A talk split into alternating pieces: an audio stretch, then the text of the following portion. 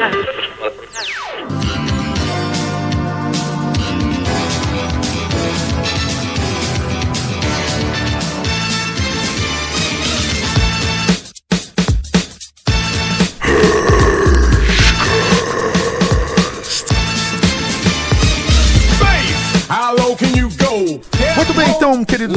nós vamos começar o nosso giro de notícias, que de tempos em tempos traremos para vocês novidades acerca do mundo das trevas e do mundo do RPG geek em geral. E para me ajudar nesse episódio, eu tenho mais uma convidada, Lily Fans. Bom dia, boa tarde, boa noite. Aqui é a Lili e eu estou muito lisonjeada de ter sido convidada hoje. Isso, Lily faz parte do time, tá com a camisa do Rage, com a estrelinha do lado esquerdo do peito. E também eu tenho aqui o menino do tempo, Adriano Lamego, mas como no Brasil faz um calor do caralho ou um frio de cair o cu da bunda, ele cobrirá o espaço do comentário de jogos. Seja muito bem-vindo, Lameguinho. Fala galera, muito obrigado. Prazer enorme estar aqui com vocês, dividindo esse tempinho. Tem muita coisa boa pra gente falar, né? Tem bastante coisa aí no mundo do RPG pra gente dividir. Pelo menos 10 RPGs bacanas a gente conseguiu separar, né? Exatamente, se não tivesse sido bom, a gente não tinha separado 10 RPGs, né? Não garantimos que os 10 são bons, mas separamos 10. Alguma coisa a gente tem.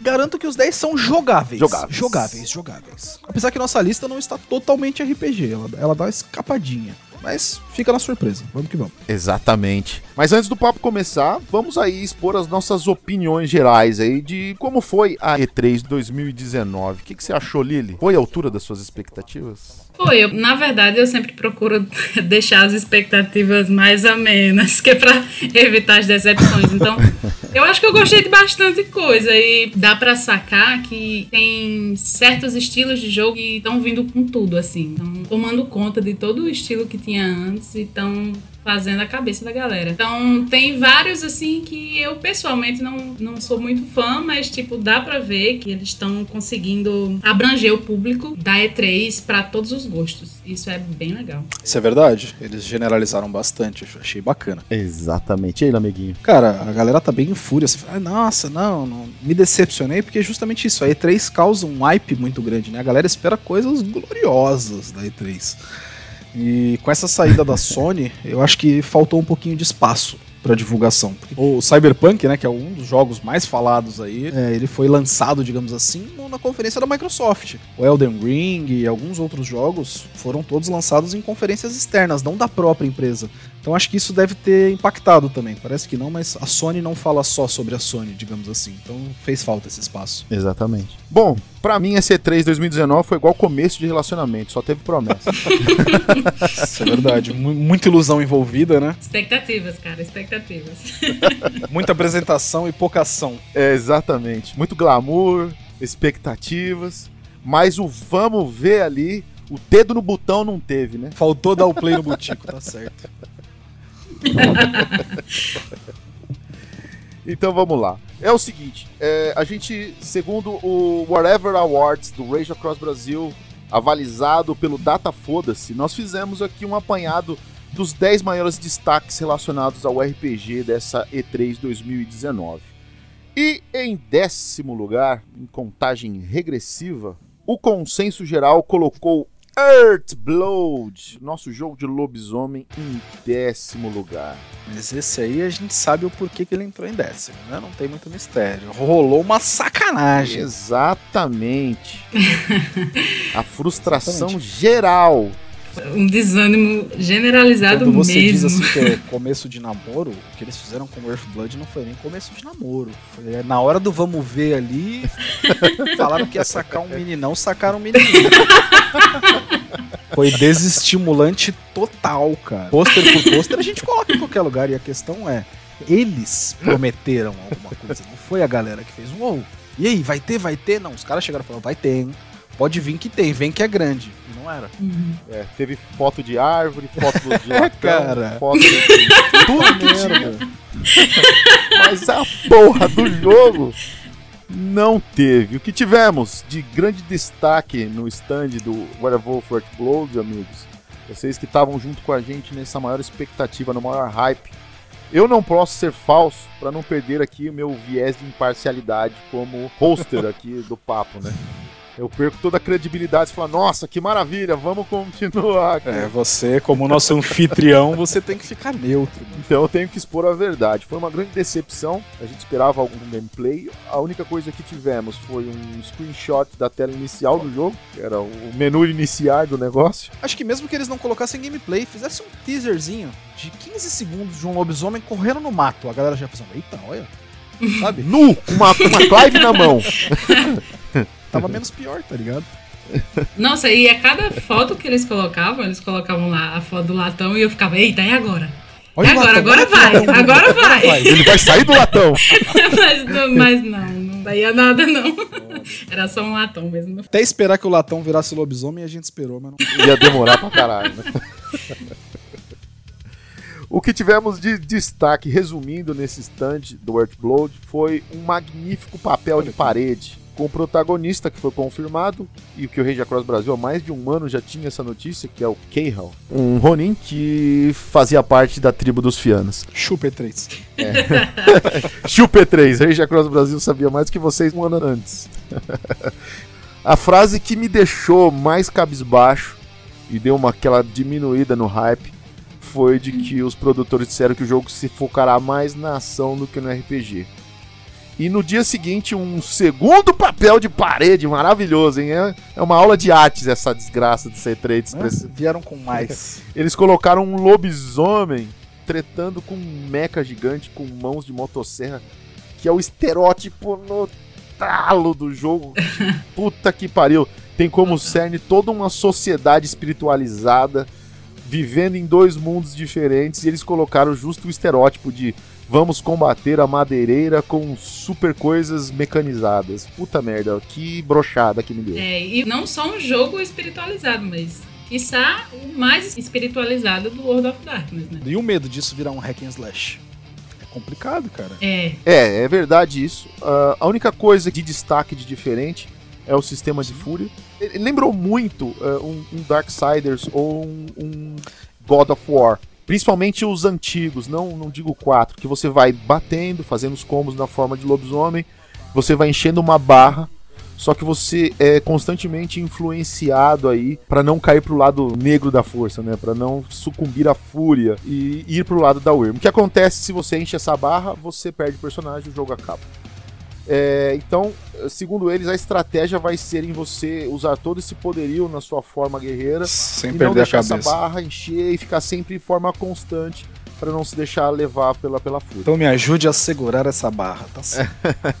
Ruim vai ser segurar a fúria dos fãs. É, exatamente. Porque assim, você puxou o Darksiders aí, que, mano, diga de passagem, eu gosto muito do Darksiders 1, o 2, o 3 eu não cheguei a jogar. Sim, sim. Mas se for pra esse lado, eu ainda acho que a galera não vai gostar tanto. Porque é o que você falou, é um RPG muito espiritualizado, tem um- uma pegada de RPG em si mesmo. E o Darksiders, convenhamos, ele é bom, ele tem uma história legal, mas ele é um hack and slash com puzzles. É um hack slash, exatamente. E outra, é, é o Darksiders, né? Assim, eles tinham a oportunidade de fazer algo bem diferente, que era casar essa coisa hack and slash com algo mais RPG, mais da interpretação, mais do roleplay. Eles tinham essa oportunidade de casar essas duas coisas e eles, ok, tem um jogo aí que é muito bom, papapá, tipo Darksiders, então vai dar certo. Não é assim, eles tinham a oportunidade de fazer alguma coisa única, original, e vai acabar ficando muito parecido com o que já existe. É, assim, praticamente mudou a roupinha, né? Vai ser uma coisa meio tipo: tiramos os Cavaleiros do Apocalipse e colocamos um lobisomenzão pra você. Que também são cavaleiros do apocalipse. É, exato, é. Isso é um detalhe, ou seja, acho que não tá mudando muito.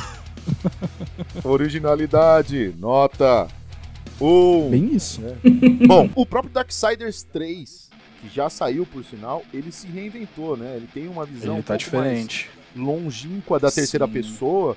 E é um- virou um shooterzinho misturado com Diablo. Ficou uma coisa Sim, totalmente diferente do bastante. que o Darksiders 1, que lembrava muito God of War. Era bem, Bebia bem, daquela, daquela fonte. É, fonte, também né? pela época, né? Ele foi lançado ali na época do, do Xbox 360, Play 3, época que God of War tava muito em alta, então eles chupinharam Nossa, gostoso. total. O 2, o 2 eles tentaram puxar. De- Depois do God of War, tudo era God of War. Exatamente, tudo virou tudo hack and slash. No 2, eles tentaram puxar uma parada meio, opa, vamos tentar zeudificar esse jogo, vai. meter um, uns RPG, É, eles é. colocaram um build, não sei se você lembra, você podia distribuir talentos aqui, fazer sua build, que era o Cavaleiro da Morte, né? Você podia colocar lá uns talentos, alguma coisa, e isso até dava um gostinho de RPG, porque ficava aquela coisa de, ah, estou montando meu personagem. Mas isso engana muito, não deixa de ser um hack and slash. É um hack and slash onde você builda. vai. É igual Diablo, né? É, Diablo 1 exatamente. principalmente, que tinha pouca história. Você podia customizar, te dava a impressão de RPG, mas na verdade era um hack É, o Diablo slash. eu vejo ele mais como um. É, assim, ele tem assim seu viés RPG, mas hoje eu vejo ele mais como um jogo de farm mesmo, sabe? Não dá nem pra chamar de RPG nem de hack and Uhum. slash. É um joguinho onde você entra lá e destrói criaturas aleatoriamente pra dropar coisas. A busca é mais. o- Que no hack and slash, a graça do hack and slash é de fato você matar. É você sair e descer o sarrafo em todo mundo fazendo combo bonito. Agora no Diablo a graça é ver o drop. Aquele drop bonito, sabe? Você fala, eita caralho, dropei. Isso que é gostoso. De preferência com aquele barulhinho caindo É, é, e aquele, aquela luzona verde lá, pra, lá pro alto, que era de lendário. Coisa boa. É, exatamente. Bom, então é o seguinte, Heartblood é isso. Ficamos na frustração, não tivemos nenhuma imagem. Ficou vago, né? Essa é a real. Mais uma É, coisa, diga. Vocês não acham que eles fizeram nesse estilo, mais ou menos pra agradar mais do que os fãs do RPG? Assim, os fãs no geral de, de games? Você acha que uma, uma parada meio vamos buscar um público? Isso. Um tiro no alto, assim, pra ver o que passarinho que pega? É, eu acho que sim, confesso. Se a gente for parar pra pensar, lógico, a galera gosta de RPG e tudo mais, mas o público do Hack and Slash, tipo, acabou de sair, sei lá, Devil May Cry 5, que vendeu que nem água. É um negócio que ainda tá fresco. O Hack and Slash vende bem. Então pode ser a aposta deles Uhum. pra atrair gente. Só que toda aposta nova é uma faca de dois gumes. Atrair gente nova e repelir os reais fãs da, da franquia que estão putos. Uhum. Exatamente. Eu já acho que não foi nem um tiro pro alto, foi um tiro bem no meio do pé. Porque a fanbase, exatamente a fanbase de Lobisomem Apocalipse, eu posso falar com propriedade. Eu, na minha opinião, eu acho que é uma das mais fanáticas assim e fiéis dentro do mundo das trevas. Tem a galera do Vampiro a Máscara, mas a galera do Lobisomem Apocalipse é um jogo que, assim, se for numa escala, ele é um jogo que vem assim em segundo plano depois de Vampiro. Mas a fanbase dela é extremamente fiel, ela não arreda o Uhum. pé. E ela é convicta, ela sabe muito do jogo. E ela é a base de sustentação de toda essa venda, né? Ela que vai puxar. Exatamente. E aí, com o review deles, muito vai se espalhar. E aí, a galera que não joga o jogo de RPG de mesa, esse sim vai começar a falar: Ó, a galera tá falando disso, vou testar. Parece legal. Esse seria, essa seria a melhor propaganda. Não você vir ao contrário, né? Meter o Puxar a louco, né? galera. Exatamente. E aí o, a galera só porque joga vai comprar também. Não é bem isso não, campeão. Uhum. Temos aí vários lançamentos de valor igual, proporcional ou até um pouquinho maior. Que na hora que apertar o dinheiro, cara, vou escolher esse ou esse. Concordo plenamente. Pela propaganda, vai ter muita outra coisa nessa lista que eu vai entrar na frente. Não, mas eu, como. Você quer um bom exemplo? É só você pegar, sei lá, a linha Souls, né? O Dark Souls da vida. É, muita gente pira pra caramba no estilo, na dificuldade, e muita gente, na época que ele começou a explodir, começou a querer beber da fonte. Então saíram muitos jogos parecidos, assim, com dificuldade alta. Exatamente. Aí, Bloodborne. é, o Bloodborne ainda é aceitável porque ele é dos mesmos criadores, foi alguma coisa assim. Tem um jogo que me fugiu da memória agora. Ele é da EA, tinha que ser, né? Eles copiaram e tal. E assim, o joguinho até tem uma, uma, uma coisa própria e tal, uma história, mas ele perdeu, porque você olha e fala, mano, é uma tentativa tão grande de ser aquilo com outra cara que não seduz. Você acha que a galera vai comprar o quê? Exatamente. A galera vai ver um hack and slash desconhecido, querendo ou não, para um público, pro público geral, né? Vai olhar e fala, putz, esse jogo aqui tá 150, ô, Devil May Cry 5 entrou em promoção, tá 100 conto. A galera vai comprar o Devil May Cry. Exatamente. Eu concordo contigo é. nesse ponto. Eu acho que eles estão fazendo o caminho reverso aí. Tecnicamente, pra falar português claro, eles estão se fudendo de trás pra frente, né? Não vai, não vai dar certo. Que não deixa de estar certo, né? Se for parar pra pensar o do que você ponto falou. de vista do gosto, né? Tá tudo ok. Bom, mas só pra comprovar o quão fanática é a fanbase de Lobisomem Apocalipse, mesmo com todos esses pontos negativos, eu vou comprar e jogar essa desgraça desse jogo, porque eu sou apaixonado por essa franquia. fanboy. Sou fanboy, declarado. É pra provar o ponto. é leal sim, eu vou provar. Eu vou, eu vou falar mal, mas eu vou comprar. Cara, tem vários jogos que a galera critica loucamente. Um bom exemplo é, eu tava lendo agora há pouco, já que a gente tá no assunto da E3, os jogos mais odiados da E3, né? Que a galera mais hateou. Os três são o Pokémon novo, por mais que seja um RPG, né? Não entra aí tanto no rolê. Cara, a galera tá odiando por uma questão de que não vai poder colecionar todos lá, que é a premissa do jogo. Mas isso vai vender que nem água do mesmo jeito, cara. É diferente. Vai, vai. É uma franquia que você sabe que você pode cagar em cima que seu público vai pagar. Agora, no caso do Earthblood, você não pode fazer isso. Porque não é uma franquia que tá tão evidente na mídia assim, a ponto tá de começando você... agora, se você for ver. Exatamente. É o primeiro jogo de lobisomem apocalipse nessa plataforma eletrônica. Exato. Então você não pode fazer isso. Se você tem, como eu falei, um Pokémon da vida, que é uma série que tá aí vendendo que nem água desde 1996, você pode dar uma vacalhada. A galera vai ficar puta, vai xingar muito no Twitter, mas vai comprar. Agora, com uma franquia nova é muito difícil você querer arriscar dessa forma fugindo do teu público. Muito difícil. Exatamente. Então, agora que a gente já desabafou, já tirou isso do peito também, Lili? Tirou já, o peso? Já, já. Tá tudo certo. Você tá falando que você então... desabafou e tirou o peso, mas você tá guardando rancor, eu te conheço. Eu sou rancoroso, cara. Não entra, não entra no capítulo de rancor, cara, porque nós vamos começar a falar de Mass Effect. Nossa, e aí isso aqui vai virar um cast especial. Vai tirar todo o foco. Eu podia muito bem virar aqui no meio de todo mundo e só soltar a palavra Andrômeda aqui, mas eu sei que você ia ficar muito puto. Ai, caralho, vai tomar no seu cu. mas vamos ah, lá, vamos meu... lá pra pra coisa. Aí eu vou gritar, me dê sua força, pega Sus! E vou continuar. é o melhor Andrômeda que você vai poder achar. Então vamos lá. Em nono lugar dos destaques que nós escolhemos D3, nós uh, destacamos o Minecraft Dungeons. Cara, de falar do menino Minecraft Dungeons não é muito difícil. O que, que eles fizeram? É um Diablo para atrair a criançada. Ele tem aquela pegada bem dungeon crawling, né? Onde você vai entrando ali, o, o, trailer deixou bem evidente isso, onde você vai entrando, dropando coisas. Tem aquele clássico menuzinho onde mostra ali sua arma, seu escudo, seus equipamentos. Então eu acho que vai ser uma porta de entrada muito bacana pra criançada conhecer um pouco mais desse universo aí. Não digo nem tanto do RPG em si, mas do, do dungeon crawling, sabe? Essa coisa de exploração, uhum. build, dropa item. Não sei que criaturas eles vão colocar, até porque Minecraft tem de tudo, né? Tem de porco uhum. Lobisomem no negócio. Não sei exatamente o que, que eles vão explorar, mas eu acho que a ideia é bacana. É, é um, como eu falei, é um Diablo pra criançada. É, total.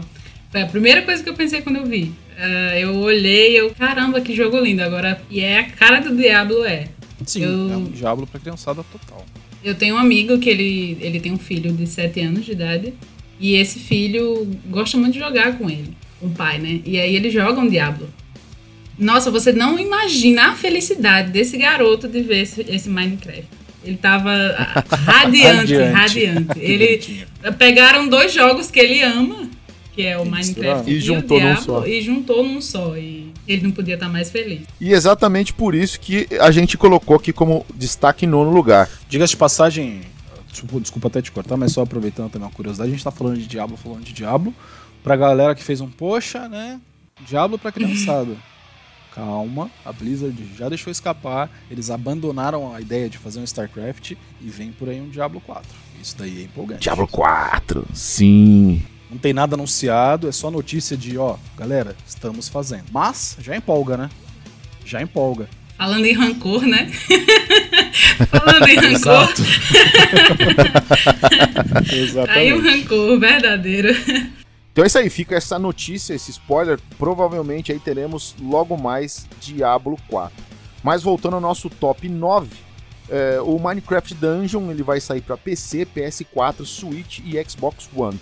E é exatamente como aí o meu amigo Lameguinho e a Lily France disseram. o Minecraft ele se reinventa mais uma vez e ele muda a sua fórmula, transformando o jogo clássico em um dungeon crawler para até quatro pessoas. A promessa é que vai ser uma aventura repleta de ação e combate para os apaixonados desse estilo de jogo e principalmente aí para os pais que têm filhos que adoram Minecraft. Vai ser uma porta excelente aí para a criançada entrar no mundo aí dos jogos de ação e RPG, porque todo mundo sabe que Minecraft é um jogo de criatividade. Isso aí é um passo para virar um bom jogador de RPG. Aliás, para Idola, quem quiser se programar, né, para já ficar com o cofrinho pronto aí para agradar o filho, o jogo vai ser lançado em janeiro de 2020. É um dos poucos que tem data aí no meio dessa, dessa bagunça. E é isso aí. Preparem os seus bolsos, papais. É, na oitava posição separamos o Bloodstained Ritual of the Night, onde ele chega nessa posição simplesmente porque nós juntamos o nosso amor por videogames e a temática por vampiro. Exatamente. Como o nome já sugere aí, né? Esse Ritual of the Night não é à toa. O Bloodstained vem da mesma mãozinha que entregou pra gente lá nos anos 90 aquela obra-prima linda de Castlevania Symphony of the Night. Eita, fala que até arrepia. Pois é, pois é, pois é. é do mesmo produtor, né? O mesmo criador responsável. E, cara, a pegada é essa. Ele não é bem, bem o que a gente pode chamar de RPG, né? Um joguinho plataforma aí. Mas é aquela. Mano, é a pegada total. Ele tá muito com a cara do que a gente provou no Symphony of the Night, Sim. no Castlevania. Gostinho de nostalgia. Exatamente. De uns tempos pra cá, o Castlevania virou um hack and slash também, né? A gente tava falando de hack and slash aí, Castlevania foi um Sim. dos que virou um hack and slash. Não que seja um demérito, porque eu estou aqui pra Não, defender, é muito bom. Okay? Não, ele é muito bom, diga O 2 é eu gostei bastante. Pra mim, é um dos jogos que tem o plot twist mais fudido. Jogar o jogo inteiro. Eu não sei se eu posso dar. Acho que. Ó, ó, ó, spoiler, ó, spoiler. não é mais spoiler, spoiler pra ninguém, é uma coisa que saiu há três anos atrás, né? Mas você jogar o jogo em três anos, não, esse jogo saiu faz uns 6, 7 já. Mas você sair, jogar o jogo inteiro ali com o Gabriel feliz e contente para descobrir que você se tornou o Drácula foi uma coisa que me deixou tipo. Ah, o que, que tá acontecendo aqui, sociedade? Tô confuso. Pode crer. Ah, eu passei o jogo esperando por isso, não vou mentir. eu confesso que eu fiquei tipo, eita porra, cara, o que, que tá acontecendo aqui? Sem contar que o começo do Castlevania 2 dessa geração Puta que pariu. Que adrenalina, que Não, jogo é do caralho. Mesmo. Ele começa com hype lá em cima. Você que curte jogar de vampiro, cara, vai na nossa dica. Castlevania 2, Lords of Shadow. Puta merda. O começo do jogo é sensacional. E para você que curte também aí jogar com o paralelo do passado e o plot do futuro no mesmo jogo, vale muito a pena. Duas vezes indicado para você, porque você tem a sensação do passado e você também joga com ele no futuro. Muito bom, aprovado. E uma coisa assim, que eu achei que eles acertaram muito, a gente tava brincando com essa história de, pô, estão chupinhando os hack and slash e tal. Se você pegar o primeiro, Castlevania Lords of Shadow, ele chupou tudo que é jogo. Tem até Shadow of the Colossus lá dentro. Que é aquela coisa de você escalar o gigantão. É, pá. Só é que verdade, a questão é, é eles chupinharam de uma forma boa. Eles não, não avacalharam, não fizeram uma coisa genérica. Eles pegaram elementos de vários joguinhos hack and slash RPG e foram tacando lá dentro. Vale muito a pena uma conferida.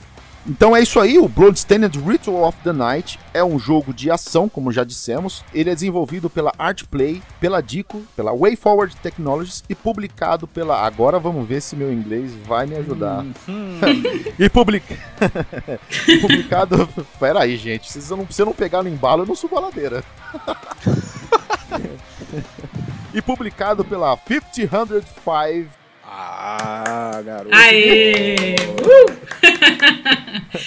e publicado pela 5005 Games.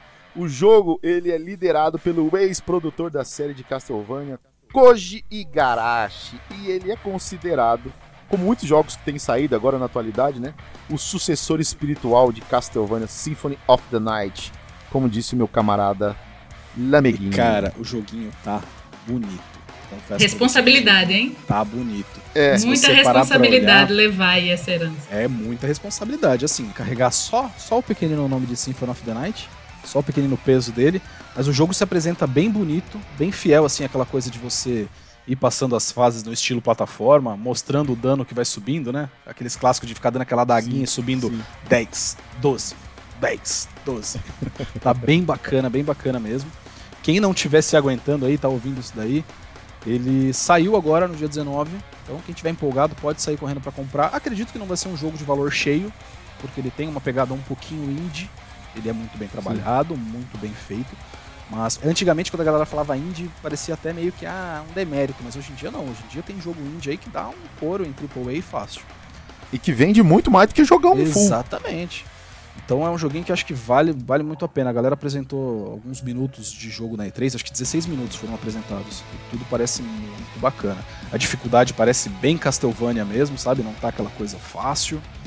Eu acho que tem tudo para representar a galera órfã de um Castlevania à linha antiga. Cara, bem que você falou, a responsabilidade é, de você carregar um nome de sucessor espiritual é, o último que eu vi que teve sucesso de produtores é, voltando a uma franquia foi o Pillars of the Eternity, que ficou um jogo muito bom, que foi a galera que produziu o Baldur's Gate 2 uhum. e, e, e, produziu esse jogo que ficou maravilhoso, principalmente o 2.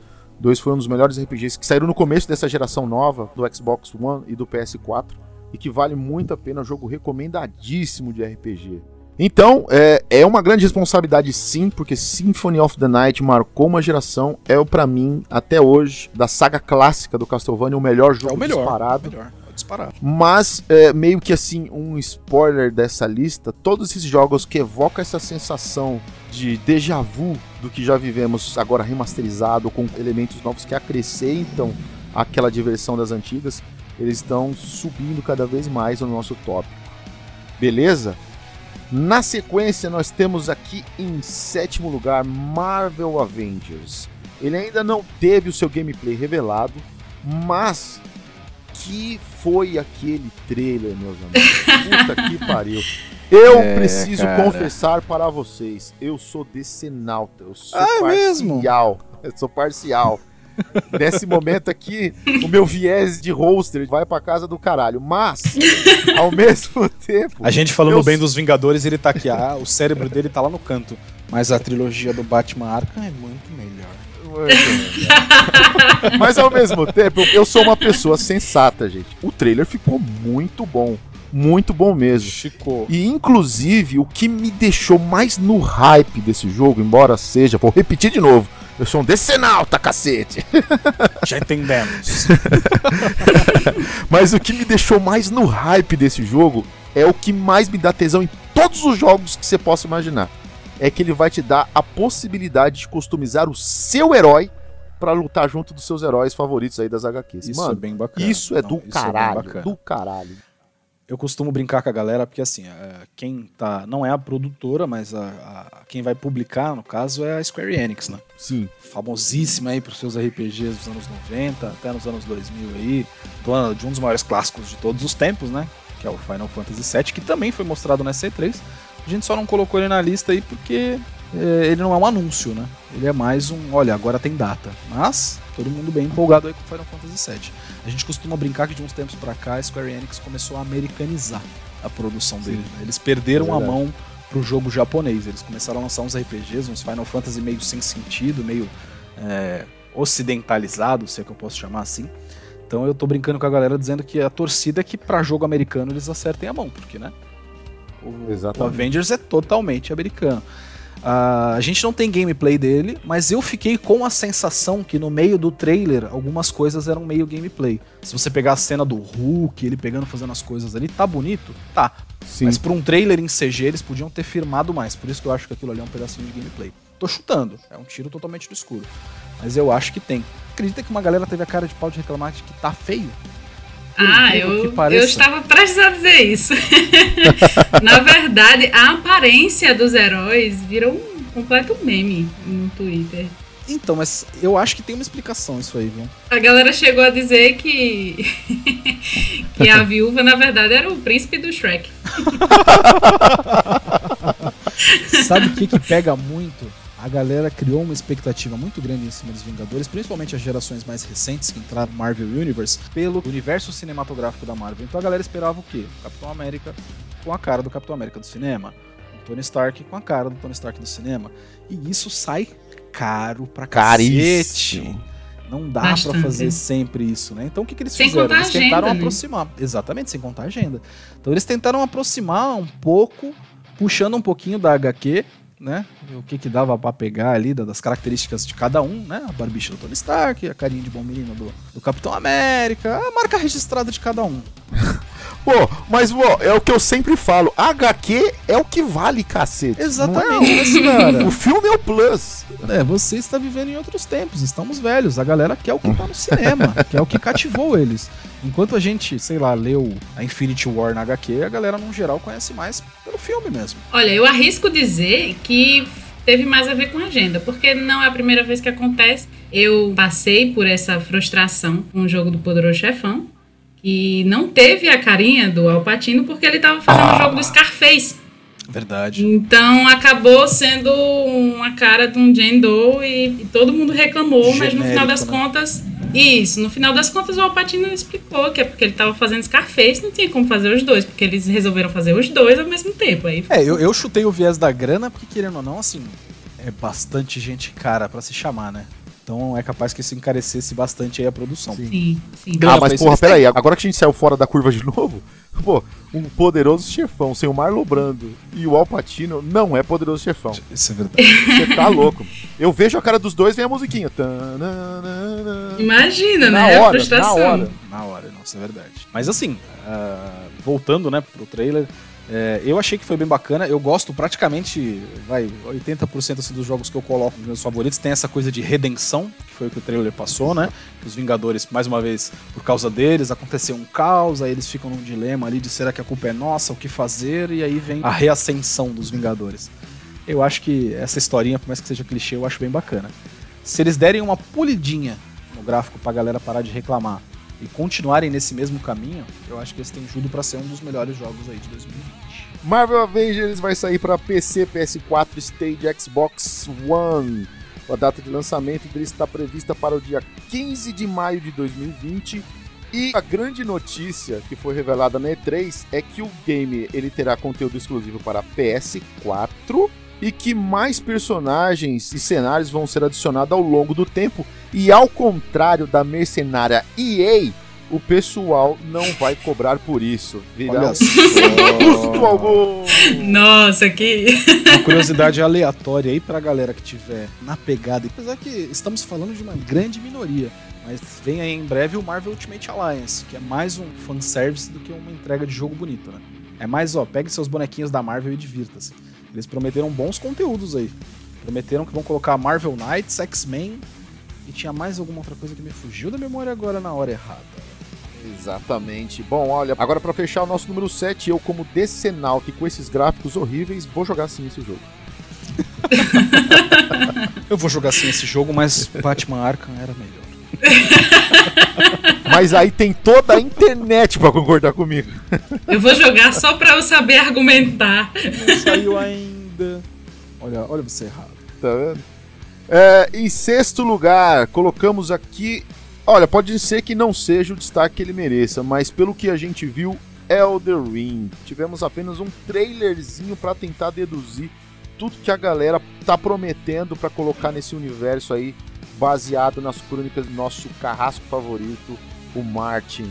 Cara, pensa num jogo que eu não sei exatamente o que passar pra galera, porque é uma mistura assim, por mais que faça sentido, né? Temos dois carrascos aí nessa brincadeira, que é o Hidetaka Miyazaki, que é o criador da série Soulsborne, né? Dark Souls, é, Devil Souls.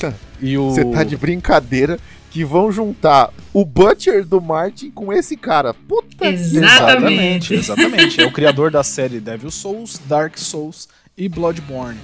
Então por isso que assim, rolaram os boatos alguns meses antes da E3, a galera tava meio empolgada com isso, sem saber o que esperar, né? Porque é uma mistura muito sádica pro, pro coração de qualquer fã, né? Então, eis que finalmente eles colocaram o trailer, mas eu confesso, o trailer é uma parada meio confusa. Os dois são meio malucos, a gente sabe. A série Sim. Dark Souls, para quem conhece, sabe que ela tem uma história incrível, porém sem pé nem cabeça. Para você entender de fato Dark Souls, é muito difícil você entender ela zerando. Você fala, mano, eu vou, fazer, eu vou zerar fazendo o básico. Você não entende muito bem a história. Agora, se você sair e falar, não, peraí, deixa eu olhar tudo, pegar e somar as coisas. Muita gente reclamava na época que saiu, a galera vai lembrar aí, saiu uma tretinha de Dark Souls versus Skyrim. Qual que é melhor, Dark Souls ou Skyrim? Começou essa história toda. E a galera Mas fala, ah, Dark Souls nem tem também. história. Dark Souls nem tem história. Skyrim não sei o quê. Cara, Dark Souls tem uma história incrível, mas é aquela coisa, você tem que fazer um apanhado aí de cada coisa e juntar tudo pra história sensacional. Então, assim, eles colocaram um trailer meio sem pé em cabeça, assim, um monte de mão, assim, e um cara vestindo uma mão, né, enfiando a mão dele dentro. Aí, de repente, mostram, não sei se eu posso chamar isso de samurai, né, meio que um samurai aí caracterizado diferente, ele encaixa um braço e vai pra treta. Um samurai encaixando um braço, puta. É, tipo isso, é, um samurai, ele encaixa um braço assim do nada, pega uma lança e vai pra treta. E aí, do nada, também mostra um cara forjando umas paradas e tal. Parece que vai ser bonito. É, eu não duvido nunca da, da From Software, até porque eles lançaram recentemente o Sekiro, que é coisa linda, jogo muito bacana. Na mesma pegada de sofrimento, mas para quem gosta de sofrer. É uma, uma sensação gratificante de né, morrer 100 vezes no mesmo boss e passar ele é sempre gostoso. Aham. Quem gosta de sofrer, como eu falei. Mas não tem muito assim no ar, além do hype. A gente só sabe que vai ser produzido pela Bandai Namco, que geralmente manda bem, e vai ser distribuído aí pela, pela From Software. Então o que, que a gente pode aguardar? Uma história confusa e boa e muita morte, muita morte, cara. É um feijão com farofa do bem, né? Exa é um tutu, é um tutu maluco, sabe? É um, é um tutu do mal. É, e você lê Crônicas do Gelo do Fogo e também é caótico, difícil de entender, então tá tudo em casa. Exatamente, exatamente. Eu acho que vai vir um carrossel maluco aí, ó. Uma fusão entre a insanidade ocidental e oriental pra fazer a gente morrer, passar raiva e ser feliz. Eu, sinceramente, eu fiquei extremamente encantada com aquele trailer. Eu não sabia quem fazia. Eu realmente comecei a ver quando eu tava assistindo a E3, sem saber que isso ia rolar. E eu fiquei muito impressionada com o trailer. Aí depois acabou o trailer e apareceram os nomes. Eu fiquei, quê? eu não sabia antes. Eu, eu fiquei muito encantada com tudo. Então, bonito eu tenho certeza que vai ser. Agora, bonito vai. confuso e assassino, acho Também que bastante certeza. também. Faz muito sentido. Mas, cara, parece. in- Inclusive na hora que ele e ela, não dá nem pra definir bem se é ele ou ela, encaixa o braço ali e vai pra tretas, a gente vê que ele finca uma lança num bicho gigante. Então, assim, fica aquela expectativa de, ué, o que, que é aquilo? Que diabo ele tá tretando ali? A gente não sabe, mas parece que vem coisa boa. Tá muito bonito. Os detalhes do trailer estão sensacionais em matéria de beleza. Sensacionais. É, cara, eu sei lá, eu fico meio assim em cima do muro porque o, o mundo de Westeros, ele, é- ele é muito assim. é, muito próximo do low fantasy, né? E aí você coloca o cara colocando um braço, aquela merda girando, é um samurai, mano, foi um blow my mind ali. Ah, não. Eu não tenho dúvida que não vai passar nada em Westeros. Rolou mais uma parceria para o desenvolvimento de uma coisa totalmente nova. Também acho. Não dá pra esperar nada baseado em Dark Souls, nem nada baseado em Bloodborne, nem nada. Assim, nada que venha do Hidetaka, né? Mas também nada que venha esperado assim do George. O que dá pra esperar que venha dos dois é. Tá bonito e tem muita morte. Agora a história, não sei pra onde correr. Ah, então olha só. É que na verdade é um universo novo criado pelos dois. é um universo novo. Exatamente. Exatamente. Os dois criaram um universo novo. Agora sim, continua não fazendo sentido nenhum aquela porra daquele trailer. Agora sim, não fez diferença. Ah, eu falei, agora sim faz sentido não fazer sentido. Exatamente. Exatamente. Na quinta posição, na quinta posição temos aqui, por maioria de votos, do Lamego Zelda. É, eu sou meio suspeito pra falar de Zeldinha. Vamos lá. Cara, Zeldinha, eu tô falando, eu sou suspeito, mas eu, eu sou igual você, né? Enquanto você tá alegando aí ser um decenalta sem vergonha, eu vou ter que confessar pro mundo que eu sou um nintendista sem vergonha. E o primeiro Zelda, o primeiro Zelda sim, o primeiro Breath of the Wild que saiu, ele foi eleito o melhor jogo do ano retrasado, o melhor jogo de 2017. Ano passado ganhou o lindíssimo do God of War, né? Como a gente Aham. lembra, brigando ali com Red Dead Redemption, mas é muito difícil competir com aquele God of War. Aquele God of War é muito Coisa linda de Deus. Coisa linda de Uhum. Deus. E, cara, esse Zelda eu senti que eles fizeram uma pegada um pouco diferente. Por mais que saiu só um teaserzinho, eles vão puxar uma parada mais mais dark, né? Mais sinistrona. Ele começa com a Zelda e o Link. Pois é, meus jovens, ele não é o Zelda. A Zelda e o Link entrando numa tumba ali e tal, de repente aparece um bichão maluco virando cabeça e o bagulho fica louco. A galera ficou bem empolgada, eu acho que da parte da Nintendo é o maior dos, dos destaques. E ele pega muito na, na parada RPG. A única parte chata dele é que ele não é tão acessível, né? Ele tá preso ali aos Sim. consoles da Nintendo e é isso que pega muito, muito chato pra ele. Mas ele ganhou com mérito aí essa questão do, do melhor jogo de 2017, porque é um jogo muito livre, tem muitas possibilidades, muitas coisas. Tem gente que tá jogando ele até hoje descobrindo coisa. É muito completo, é muito grande, é muito vasto. Além de ser muito bonito, né? É uma, uma coisa que eu não sei bem o que esperar, assim. Eu tô, tô hypado, não vou mentir não, tô, tô hypado com a, com a coisa. Mas é o que você falou no, no Castlevania. Ele vai carregar um nome muito grande. Ele tá carregando o nome de um jogo que ganhou o melhor jogo do ano. Então, é aguardar. E aí, Lilinha, o que você achou do Zelda? Ah, a gente entra naquela questão da lealdade de novo, né? Os caras, eles não se preocupam muito em sair do, da questão Nintendo, de ficar preso, limitado, porque o público é tão fiel, tão leal, que eles não, não precisam ter muita preocupação. Isso é verdade. Cara, é o seguinte, o que eu gostei do, novo Zelda é que ele saiu da formulinha básica ali do que é todos os jogos da Nintendo, entre aspas, assim, resumindo de uma forma bem porca, tá? Uhum. Não fiquem bravos comigo. Que é do heróizinho salvar a princesa em perigo. 90% ah, dos jogos da Nintendo se baseiam nisso. Exatamente. Pelos seus próprios méritos, eles merecem toda essa devoção. Esse cast que era um cast informativo, na verdade, ele virou um confessionário. Eu vou ter que confessar para você que eu tenho um trauma gigante, gigante dos consoles da Nintendo. Primeiro que na época do hype do Super Nintendo, que a galera todo mundo tinha, eu tinha um Sega que não funcionava.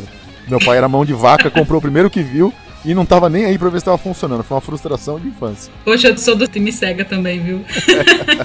é, eu confesso que nos anos 90 pra mim é difícil escolher, mas acho que eu puxo o time Nintendo aí. É. Segundo, o meu melhor amigo na época que tinha a porra do Super Nintendo, ele era um cara despledível. O nome dele é Eduardo. Era um filho único. Olha, Eduardo, se você tá ouvindo isso agora. Eduardo, você não vai ouvir essa porra, mas seu filho um dia vai. Você me chamava pra sua casa, miserável, para jogar Mario. Eu era um Zé Ruela que não sabia jogar aquela porra. O que, que ele fazia? Pegava o Mario e falava: Quando eu morrer, você joga. Ele nunca morria com a desgraça da porra do Mario. Eu ficava a tarde inteira na casa dele comendo batata e vendo ele jogar. E vendo ele e jogar. E embora. Ou seja, eu peguei um trauma do caralho de Nintendo. Isso é um jogo de filho único, pau no cu do caralho. Eu não vou jogar essa porra. É, eu confesso que, como eu te falei, eu gosto bastante, para mim, o Zelda né, é, é, suspeito falar isso, muita gente fala, vira a cara, mas o Ocarina of Time, que é do 64, ele é ainda eleito por várias revistas, vários críticos, o melhor jogo de todos os tempos ainda. É o jogo que tem a nota mais alta até então. Nem o último Zelda, que foi eleito jogo do ano, e o caralho, venceu ele. Eu tô até com a lista aqui na minha cara e o primeiro jogo ainda é o maldito do Ocarina of Time. Em segundo lugar, pasme, ah. é Tony Hawk Pro Skater 2, o clássico dos Clássico. Pra você clássico. ver que esse ranking tá todo fora do lugar, não vale Nada, lindo. Esse, esse Eu é acho lindo, que o nosso Whatever Awards tá muito melhor do que esse daí. Olha, faz que, mais olha, olha, que calúnia, que herege, cara. Você vai ser visitado hoje. Ô, amigo, você sabe quem produz e quando sai o Zelda? Cara, ele não tem data, ele não tem nada. Eles só mostraram, estamos trabalhando, temos isso aqui. Ipen. E quem produz e sai para o quê? Só pra Switch? Tudo, é, tudo produzido, distribuído, padrão, né? Nintendo. Produzido e distribuído pela Nintendo, exclusivamente para Switch. E ó, a gente falou aí, ó, deixa eu fazer a conta aqui que eu sou burro, não consigo fazer de olho, ó, mas 1, 2, 3, 4, 5, 6, 7, 8. Breath of the Wild é o 13 terceiro melhor jogo de todos os tempos, segundo o Metacritic. Então acho que dá para esperar alguma coisa boa daí. Então é isso aí, Zeldinha novo sai distribuído, fabricado, patenteado, licenciado, entregado na sua casa, até pelo motoboy da Nintendo e ele ainda não tem data de previsão de entrega. Mas ó, deve demorar, esse deve demorar, deve ser aí pelo menos uns dois anos aí pra gente poder ver a cara dele. Em quarto lugar, como bons nerds, vai rolar uma lavação de roupa suja do caralho, já prevejo. Star Wars Jedi Fallen Order. Vou resumir Cara. toda a minha empolgação com esse trailer com uma só frase. O filme poderia ser assim. é, depois ele fala que não quer treta aí, não. É, né? Não, eu sou parcial, eu sou host. É, parcial, Olha só. ele parcialíssimo. Cara, o que eu tenho para falar é assim: é... o trailer empolgou. O trailer de. Você chegou a ver a gameplay? A gameplay empolgou. Meu a gameplay me lembrou aquele. Aquele primeiro que saiu na geração passada, o Force Unleashed, que tinha tudo pra ser um jogo bom e eles conseguiram cagar. Sabe? A premissa era ótima. Poxa, então não, era ótima. então não cita, que é pra não dar azar, cara. Não, se Deus não. É, eu tô citando justamente pra, se Deus quiser, algum dos arrombados que estão produzindo esse jogo ouvirem e não caírem no mesmo erro. Aquele jogo tinha tudo para ser um jogo lindo. Lindo. Ele foi no máximo médio. É, mas para balancear o Uruka, vamos falar aqui de Knights of Old Republic. Ah, Meu Deus demais, do né, céu. Eu tenho alguns jogos na minha vida que são aquelas coisas assim que você pode colocar no meu túmulo que eu joguei, né? Da linha de RPG, Knights of Old Republic foi um dos melhores. Que reviravolta, que história, que metaplot, que jogabilidade. Não, aquilo é um jogão, aquilo é um jogão. E a gente espera que esse daqui seja, no mínimo... No mesmo nível. Aquilo, no mínimo, no mínimo aquilo. O gameplay, eu vi um gameplay, acho que tinha uns 10, de 10 a 15 minutos. Cara, eu achei sensacional. Os golpes, a, a aplicação, o gráfico, não tem uma coisa que eu consiga virar e falar: olha, não gostei disso. Eu não quero ficar elogiando muito porque a gente já sabe do histórico. Mas eu torço para que venha o que está sendo prometido aqui nesse trailer. Tô olhando pra cara dele agora, porque a gente citou o assunto, eu fiquei empolgado e eu tive que abrir de novo. E fique na memória, né? Fica, porque fica. melhor prova, porque o outro ninguém nem lembra. É verdade. Mas não tem nada que empolgue mais um nerd barra geek do que um sabre de luz, né, cara? Puta merda. Aquela merda bem usada, usada para o bem dos polígonos. É, isso é verdade. Acho que a única coisa que eles vão conseguir fazer semelhante aí é se um dia, sei lá, eles colocarem o Luke Skywalker pra brigar com alguém no Senhor dos Anéis. Aí eles vão fazer a gente ficar louco. Nossa! Já fiquei no hype. Ou vai matar alguns aí conservadores. Mas olha, cara, é o que eu falei, tem muita coisa na jogabilidade do jogo bem utilizada, bem trabalhada. Se você pegar no trailer, até de lanterna ele usa o sabre de luz. É algo muito, tipo, bem feito, assim, você pode... Não, não digo de lanterna do tipo, opa, você tá andando aqui, tá tudo bem iluminado. Você tem que fazer a opção para ele posicionar igual uma lanterna. Os golpes estão muito bem aplicados, as animações, é o que eu falei. Se eu ficar aqui, eu vou ficar até amanhã elogiando esse jogo, porque parece que é coisa boa. E vamos combinar que às vezes o óbvio é o que te deixa mais contente, né? Num jogo de RPG de mesa, você é um Jedi. Você caminha por um caminho escuro. Você não consegue ver nada. Você apenas sente o cheiro acre e ferroso do sangue ao chão. Eu ligo a porra do meu sabre e vejo o que tá rolando, cara. Exatamente. João na Então, hora. Se pegar os jogos antigos, bendito do lado do Force Unleashed, tinha partes que eram super escuras e você estava com o quê? Um sabre de luz. Você podia pegar? Complicado. Algum comentário sobre o jogo, Lili? Nope. Eu vou me reservar nessa. Aquele medo, né? De vai que. É, não, então. Vai que eu apanho, não sei. Cara, as finalizações. Eu, particularmente, gostei muito das finalizações que eles mostraram no trailer, sabe? O cara vai, usa a força, já puxa o Stormtrooper ali direto pro sabre, dá aquela fincada. Que o cara tá delícia, muito show que delícia, meus queridos. Então é isso, hype às alturas passar. para Star Wars Jedi Fallen Order. Esse aqui já tá sintonizado com o meu hype mesmo. Já estamos chegando no Agora, top agora 3. tá ficando bom. Que agora rufem tá os bom. tambores, estamos chegando no top 3, não acredito. Vamos conseguir acabar depois de tantos debates, confissões. Chegamos ao nosso pódio aí da E3 2019 com o terceiro lugar, a medalha de bronze. Toca a musiquinha do Ayrton Senna aí, por favor. Tan, tan, tan. Pode, pode. Vai, fode o Krausebeck mesmo, o Krausebeck merece se fuder. Toca a musiquinha, Krausebeck. Nada mais, nada menos, meus queridos, do que Baldur's Gate 3. Tem que falar com voz sensual aí pra esse jogo aqui. Meu Deus, quantas memórias. Quantas memórias afetivas. São Jesus. tantas emoções. Eu vou te falar, cara, que a, a saga de Baldur's Gate, ela me, me cultivou dois amores diferentes. Um é pela propriamente dita saga eletrônica e um pelo RPG. Ele consolidou um amor que vinha desde o primeiro Reinos Esquecidos que eu comprei. E até hoje eu tenho o 2 o dois e o 1 um na minha máquina, na versão Enhanced, e jogo, jogo mesmo, jogo jogo fazendo de tudo, cara, jogando de mago, jogando de ladrão, começo outro gameplay, pego aqui umas ferramentinhas pra poder dar aquela modificada, trocar a fotinha dos personagens, botar meu grupo de RPG que até hoje funciona de D&D, graças aos deuses do RPG. E cara, pra mim essa cinemática de Baldur's Gate em alta definição, meu Deus do céu, cara, aquilo foi um hype sem tamanho. É, aí eu fui procurar um pouco mais sobre o jogo e descobri que nada mais nada menos do que os mesmos produtores de Divinity 2 Só, se você só procurar na internet, Somente. é o jogo mais bem conceituado da galera. Cara, aí sim que a casa caiu. Eu tô aqui desesperado pra pôr a mão nesse jogo. Arrancando os cabelos. Tem jogos de RPG assim que mexem com a minha cabeça de fato. Baldur's Gate é um deles, sem dúvida nenhuma. Bloodlines, também um jogo que marcou, mexe com a minha cabeça de uma forma incrível. E aí tem aquele que a gente não pode falar o nome, senão começa a treta, né? Mass Effect, que é puta que pariu. Mas Aquela Effect, trilogia Andrômeda? Ui! Não, vai tomar no seu cu. Sangue de Jesus tem poder, não Chega a doer, né, cara? Chega a doer, eu sei como é. É... Então é isso, meus queridos. Meu, eu vou deixar aqui para os meus amigos, porque a pressão até baixou. Baldur's Gate 3 foi a notícia do ano para mim, junto com Bloodlines 2. Nossa, eu não tenho memórias afetivas desse jogo, mas depois dessa propaganda aí.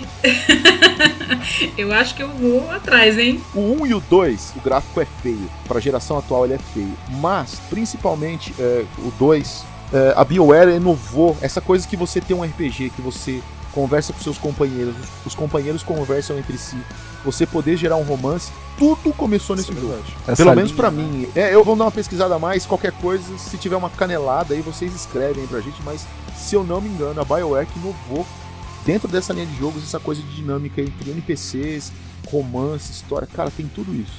Daquela forma bem retrô, mas vale a pena, principalmente o 2 pra mim é o top das galáxias. É o que eu falo, eu só não vou colocar os dois pés aí nessa afirmação, porque eu não tenho certeza se foi ela ou se foi a Bethesda. A Bethesda também é boa nisso. Mas acho que veio de alguma dessas origens. Cara, esse trailer tá muito bonito, cara. É um negócio que não tem o que negar. Qualquer pessoa que gosta da franquia se empolgou automaticamente, porque tá muito bonito. Foi curto, né? Foi quase dois minutos ali de trailer. Não tivemos um gameplay ainda, mas pelo passado a gente espera Foi coisa bem boa. melhor que Elder Ring, Não, vai. sem dúvida. E outra. Não, Elder Ring é o que eu falei, é extremamente confuso. A gente espera alguma coisa boa pelos nomes que tem em cima. E curtinho, né? Dois minutos é bastante coisa. Exatamente. Se tivessem colocado aquele trailer e colocasse assim, é, Joãozinho e Zezinho, a galera ia falar, pô, tá bonito, mas não sei não. Então, É. convenhamos que é isso. É, exatamente. É mais a propaganda, a força do nome dos A dois. força dos nomes dos dois é muito braba. No Baldur's Gate, eu- a sensação que eu tenho é que pelo trailer bonito que mostraram, eles vão pegar a qualidade dos jogos anteriores e meter um graficão bonito e fazer uma coisa legal. Essa é a minha esperança em cima dele. Aí você fala assim, o nego chora. O nego chora e a mãe não vê, né, cara? É bem Cara, deixa eu aqui me restabilizar e voltar à emoção. Respira, Será que eu respira. consigo? Porque o próximo da nossa lista é o nosso top 2. Agora ali vai falar igual eu falei do Baldur's Que Gate. emoção.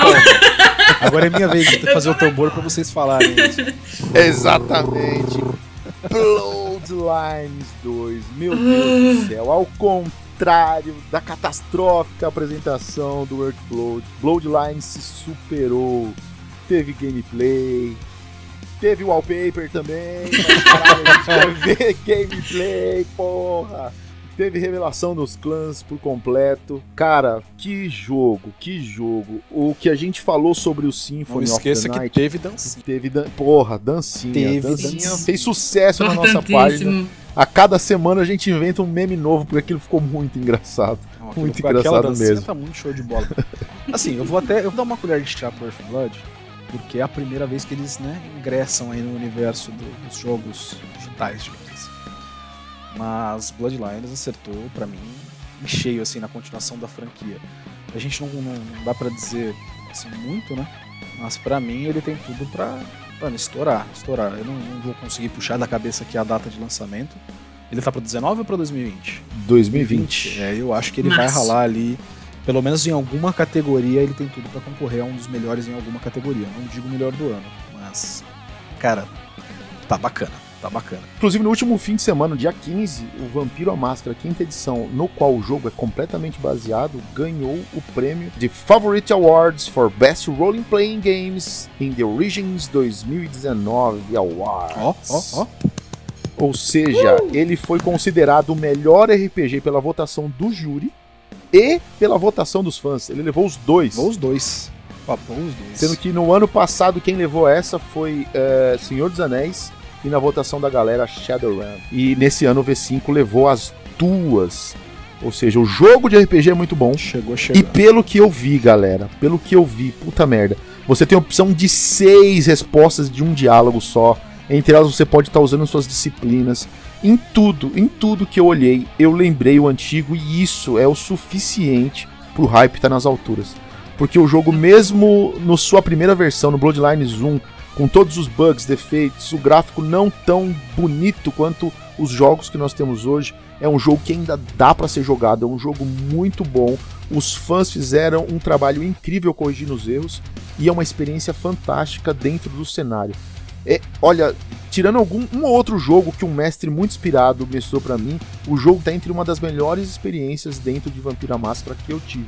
O jogo é sensacional, sensacional. E esse dois, eles prometeram uma melhor eh, mecânica de jogo na parte de combate, que venhamos e convenhamos era um defeito fortíssimo do primeiro. O combate era bem ruinzinho. A, a mira do tiro era uma desgraça. Você tinha que ter ali muito ponto de força de vontade na vida real pra acertar o bonequinho ali. Por isso que a maioria da galera jogava de tremer, atacando de longe, sugando sangue, ou de ventru tentando hipnotizar o cara, dominar ele com o poder eh, de dominação. Mas Pelo que deu para ver, cara, vai rolar parkour, vai rolar conversa. É, no própria demonstração do jogo, você tem a opção ali daquela primeira missãozinha, aquela. Se no Dungeons Dragons o clichê é você ir lá na taverna, escutar o papo e pegar a missão, você vai receber ali de um vampiro um pouco mais pica das galáxias a missão de encontrar um outro Team Blooded.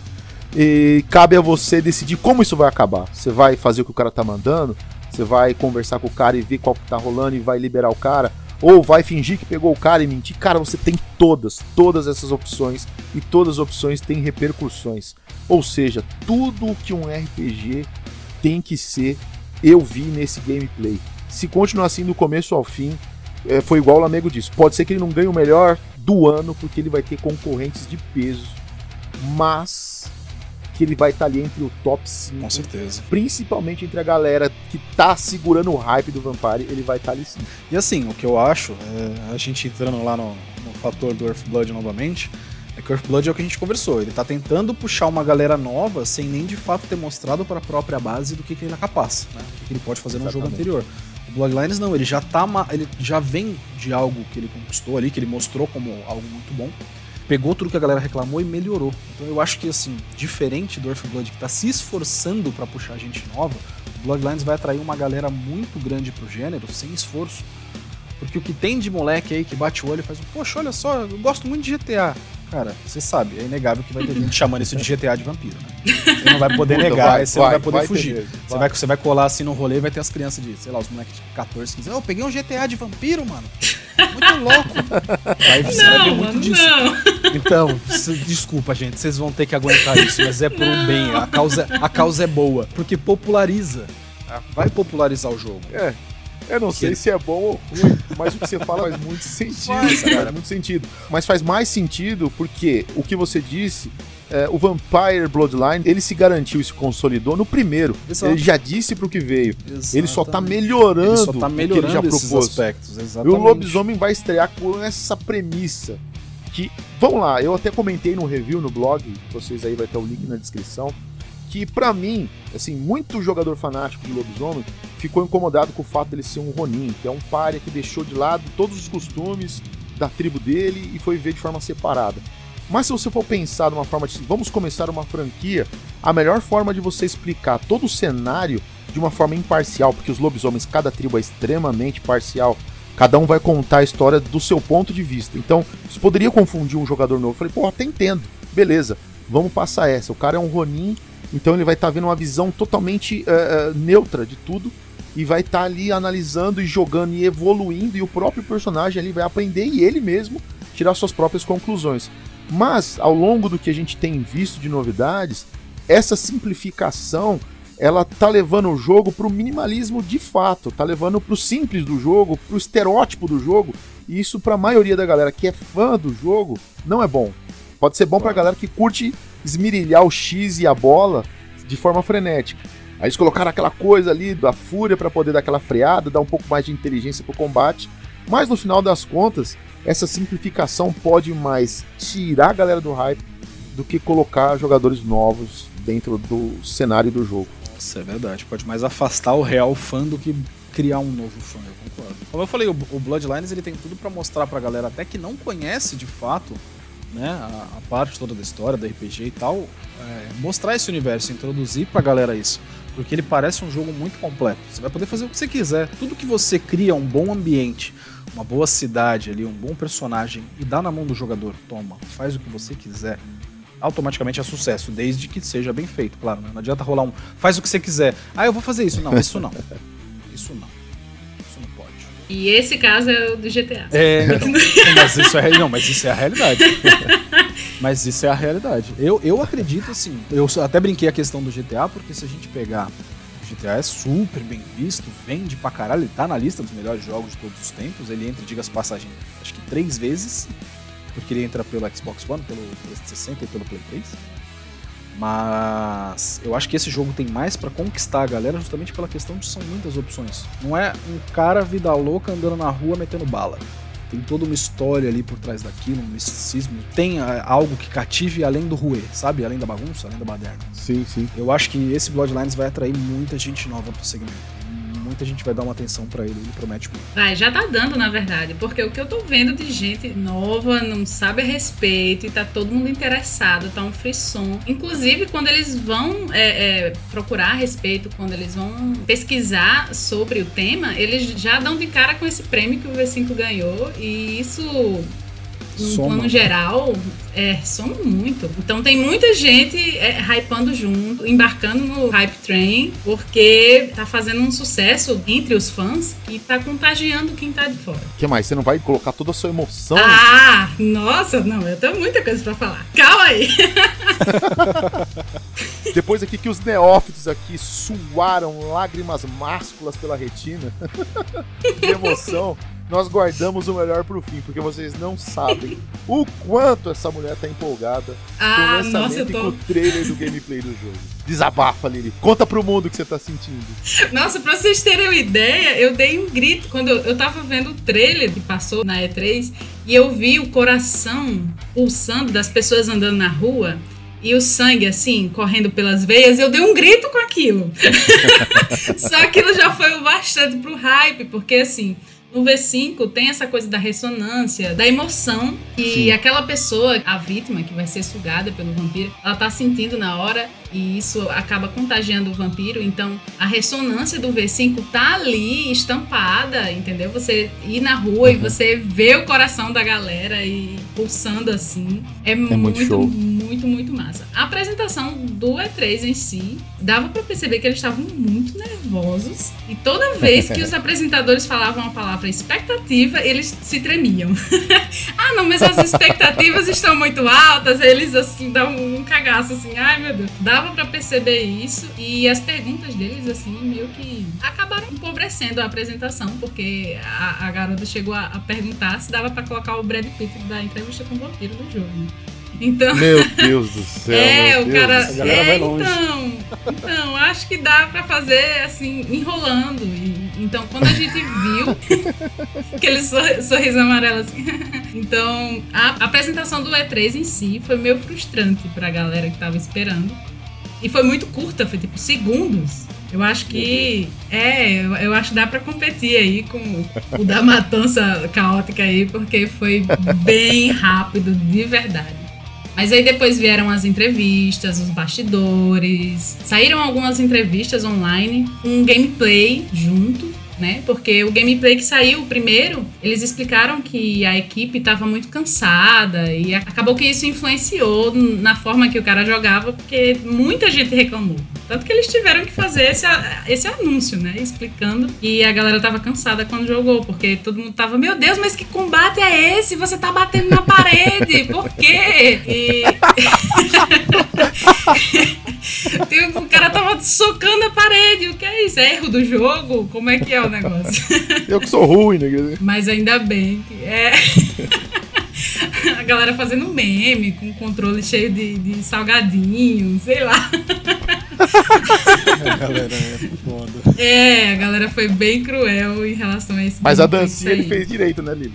É, não, a dancinha foi tudo certo. Então a, a apresentação foi bem rápida. Depois é que eles divulgaram o trailer inteiro na internet e divulgaram também o gameplay. Aí a galera conseguiu ficar mais satisfeita. É, tem algumas coisas ainda que a gente consegue destacar, assim, como ressalva. E, por exemplo, expressão facial dos NPCs, ou mesmo algumas coisas no combate. Mas a gente consegue separar isso como. Ah, ainda não é o modelo definitivo, a gente consegue pensar que eles ainda vão melhorar isso, eles ainda vão renderizar melhor o material. Então, é uma ressalva, mas a gente ainda fica assim, ok, eu acho que isso aqui eles ainda vão mexer. É, outra coisa que me empolgou bastante é, foi que na- nessa entrevista que saiu depois do gameplay, que foi uma entrevista com gameplay ao mesmo tempo que estava rolando, é, o Brian ele falou que ia ter bastante lore para quem gosta e isso me empolga muito porque eu gosto disso, eu gosto de profundidade de personagem, eu gosto,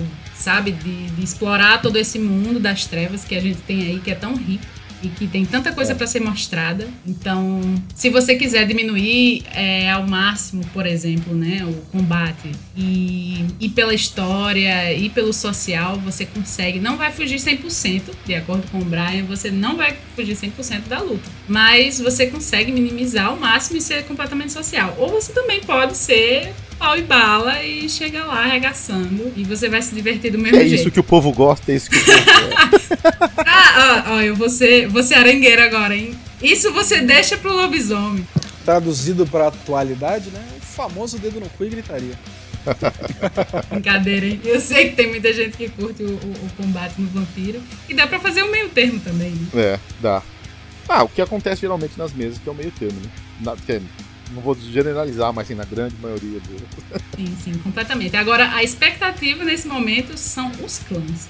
Porque como você começa com sangue fraco, é, a galera tá, poxa, mas e aí? Como é que acontece depois? É o Diablerie? Como é que funciona? Até porque tem outros clãs que, tipo, Nosferatu e Gangrel, a galera tá desesperada já.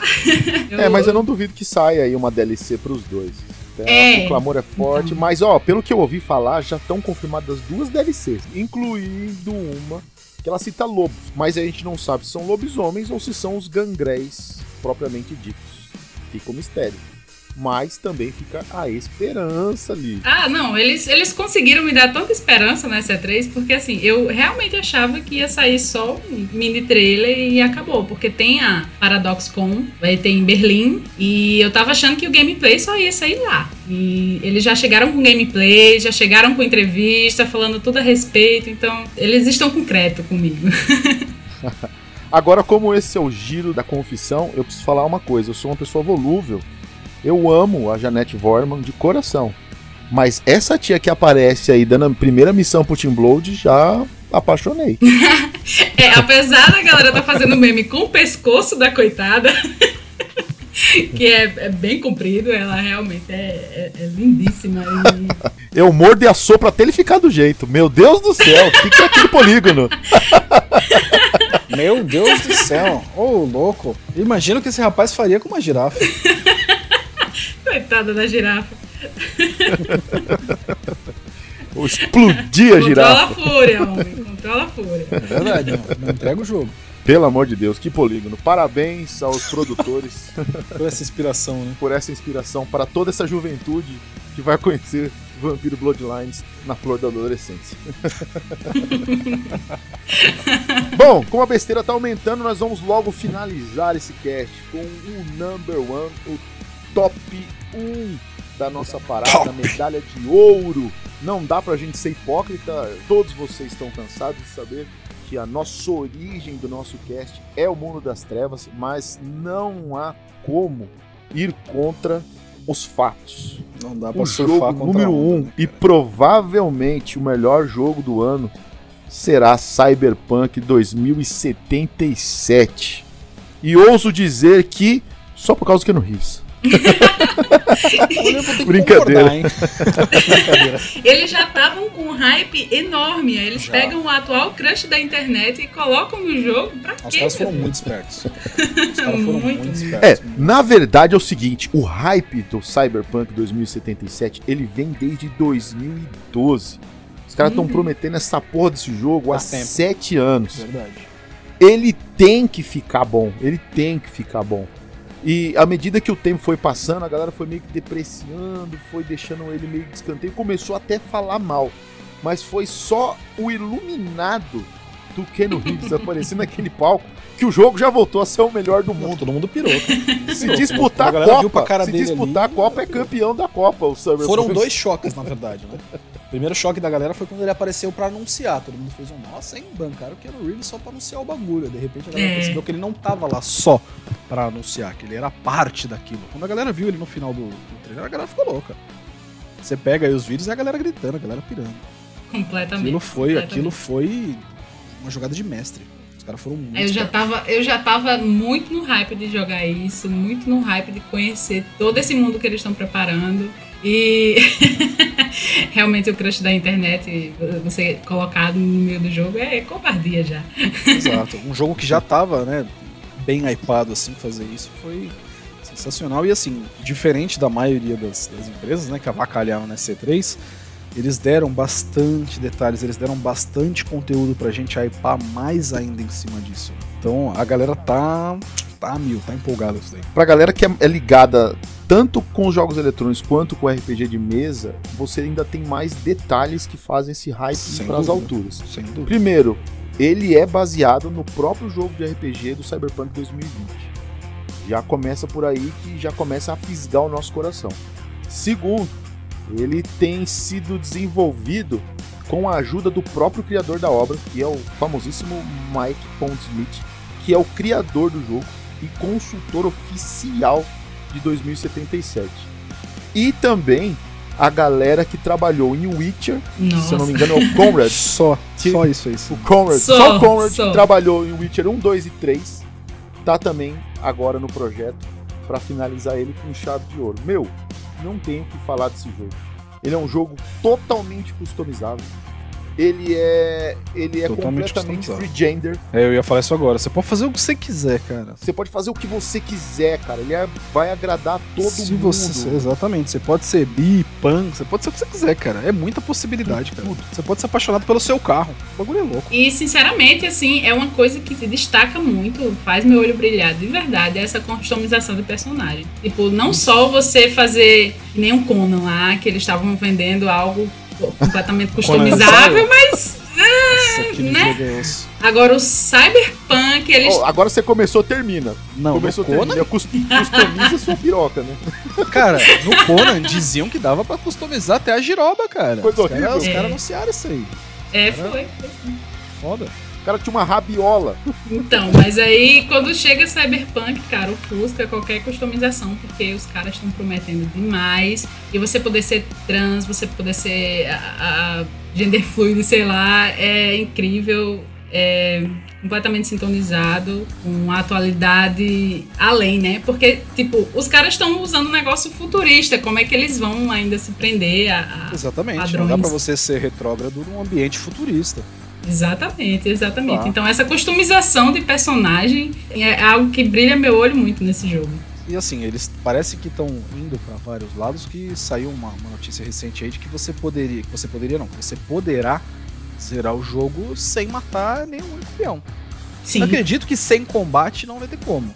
Pode apagar ali, lá, metal Eles taser, falaram né? que Alguma sim. coisa assim, dar um né? taser, dar alguma Eles coisa, falaram apagar os sim. caras. Mas estão falando aí que se quiser ser pacifista aí, fica à vontade. Eu particularmente quero mais é atropelar todo mundo com carro voador, mano. Brincadeira. Mas eu acho que, mano, esse jogo ele não vai ser muito difícil você pegar alguém que olha e fala assim, putz, olha, eu não me adaptei a isso, porque o jogo parece totalmente adaptável a todos. Sim. Ao estilo Sim. de jogo, ao estilo de gosto ali, tanto a parte gráfica, a parte de customização, a parte de gameplay. Vai ser muito difícil bater esse jogo no ano que vem. Customização dele, meu, de roupas vai ser enorme. Fora DLC que vai sair, fora mod que a galera vai fazer. Sem A construção do personagem, pra mim, assim, começa o jogo, tem uma construção de personagem boa, ele já disparou lá na frente pra mim. Exatamente. Concordo. Porque sabe assim, olha só, eu perco, eu sou daqueles caras que perco 30, 40 minutos pra fazer o cara minha cara. sou eu naquela desgraça ali. Quando ele vira, dá o tiro e volta pra cama e sorri, eu sorri de volta como se fosse um espelho. Já faz um tchan. Isso me deixa feliz. Dá uma piscadinha. Take my money. Se você faz, produz jogos assim, pode pegar o meu dinheiro suave.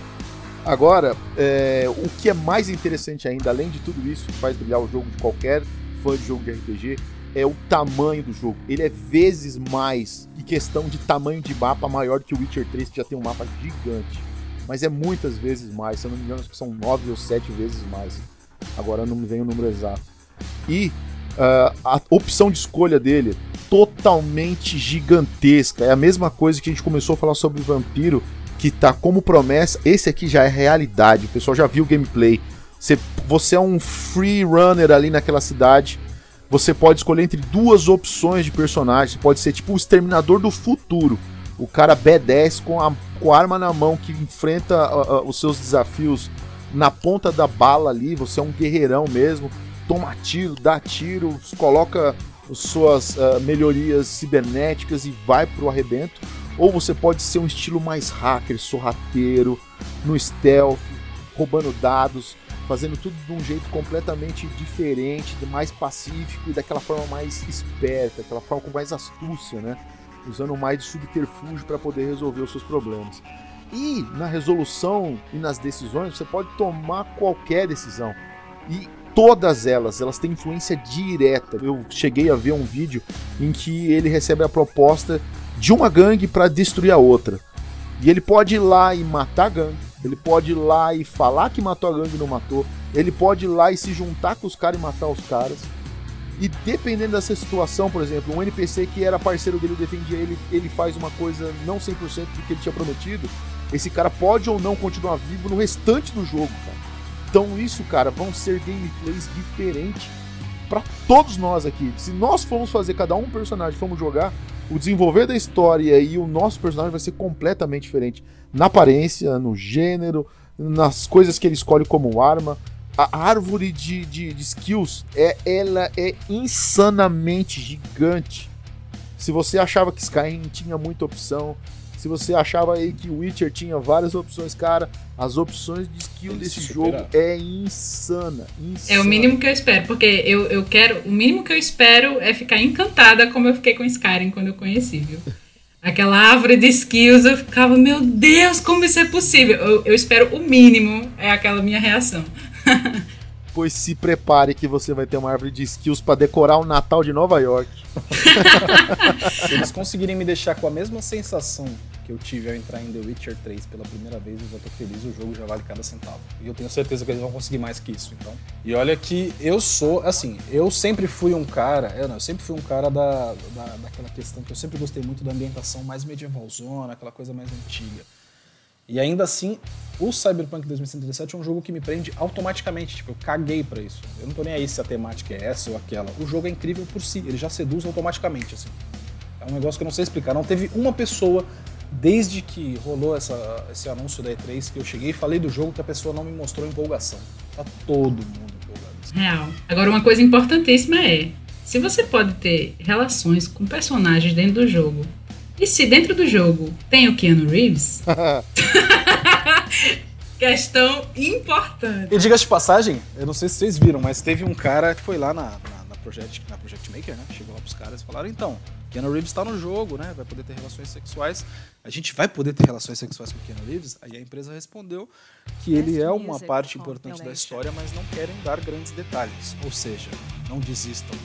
Ainda há uma possibilidade. mas olha só, pra Idola tem contato 5, eu já sei o que ele vai ser no jogo. Vocês querem que eu conte ou não? Ai, meu poxa, Deus. Poxa, poxa, poxa. Se não for spoiler, só tacar? Então você que não quer ouvir, dá pause nessa merda, conta alguns segundos e depois pula, volta. Pula 30 segundos aí.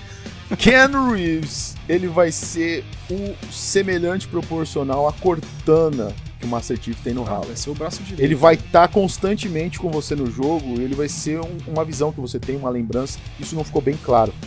Você vai ver ele, ele vai te dar dicas, ele vai te ajudar o tempo inteiro, mas você não sabe de onde ele vem. Então, é, mesmo assim, não é um spoiler gigantesco, assim. Será que dá para comer o Ken Reeves? Não sei. Pode ser que ele tenha hackeado alguma coisa na sua mente e tenha mandado essa, essa informação essa holográfica né? dele, essa projeção holográfica dele. Pode ser que ele seja uma lembrança, pode ser que ele seja um programa, não sabemos. Mas o que é certeza é que ele é tipo um companheiro seu ali tipo que vai estar na sua cabeça sempre. Mas se Sim. não der, gente, não desanima. No coração sempre vai dar, sempre vai ser possível. É, alguém vai lançar um mod que você vai poder fazer isso. É verdade. Agora, só pra gente voltar no fio da meada, é, falando sério, ó, olha só os jogos que a gente comparou: Skyrim, Witcher 3. Não à toa ele tá no top 1 aí, de nossas perspectivas para os jogos de RPG do ano que vem. Mas outra coisa extremamente relevante para nossa audiência é que numa entrevista o designer de missões do próprio jogo ele revelou que ele se inspirou em Vampire the Masquerade Bloodlines. Segundo oh. o próprio, ele diz o seguinte: Para mim, Vampire the Masquerade Bloodlines é a minha maior inspiração, em termos do que é um RPG de primeira pessoa e na maneira não linear que são construídos os diálogos e o gameplay. Eu diria que Vampire Bloodlines é com certeza uma grande inspiração, especificamente porque tem o exemplo perfeito de visão em primeira pessoa e elementos de RPG que eu pessoalmente gosto muito. Fiquei emocionada. Então, meu amigo, tem tudo que a gente quer num jogo com tudo que a gente quer em qualquer jogo de RPG que a gente for jogar, meus queridos. Vai valer cada centavo. Esse aí é a aposta do ano. E se for frustrante, meu Deus do céu, vai ser a maior frustração do Cara, universo. eu confio, eu, cara, eu confio nessas palavras, vocês podem anotar isso. Se esse jogo flopar, se esse jogo não for o que a galera espera, se preparem para a próxima guerra mundial. a terceira guerra mundial começa Se assim. preparem, se preparem. Porque a galera tá muito empolgada. Se cortarem o nosso hype, eu acho difícil. Vindo, vindo de quem vem, né? Eu acho muito difícil não rolar. Mas, olha, vai rolar a guerra. Só. Keanu Reeves pra solucionar essa guerra aí, viu? Não, é verdade. Só ele mesmo. Ou é capaz Só dele ele. mesmo se juntar a gente, viu? Olha só. Um homem com um homem daquele, ele vai se juntar à nossa causa. Vocês usaram minha imagem pra isso? É. Isso. Ah, não, cara, ele é tão amorzinho. é o pacifista. Né, nós somos todos keanuístas, então É, a verdade está com o nosso líder. Fechou, galera? fechou? É isso aí. Então é isso, espero que vocês tenham gostado do nosso giro de notícias, dos nossos compilados com as maiores apostas na linha de jogos e RPG, que agrega tudo que a gente gosta dentro do nosso canal. Queria agradecer a minha amiga Lili Eu que agradeço pra ele. Muito massa estar falando aqui com vocês. e ao menino do tempo, o Ah, menino um chamego, o menino lamego, Adrianinho Lamego, muito obrigado, meu querido. Foi um prazer, cara. Foi um prazer enorme. Sempre bom passar um pouquinho de informação e também, né, de diversão aí, falar umas, umas besteiras pra galera. Tamo junto, espero que todo mundo tenha gostado. E é isso aí, o seu amigo de todas as horas Pride fica por aqui e nós nos vemos no próximo Giro de Notícias. Bring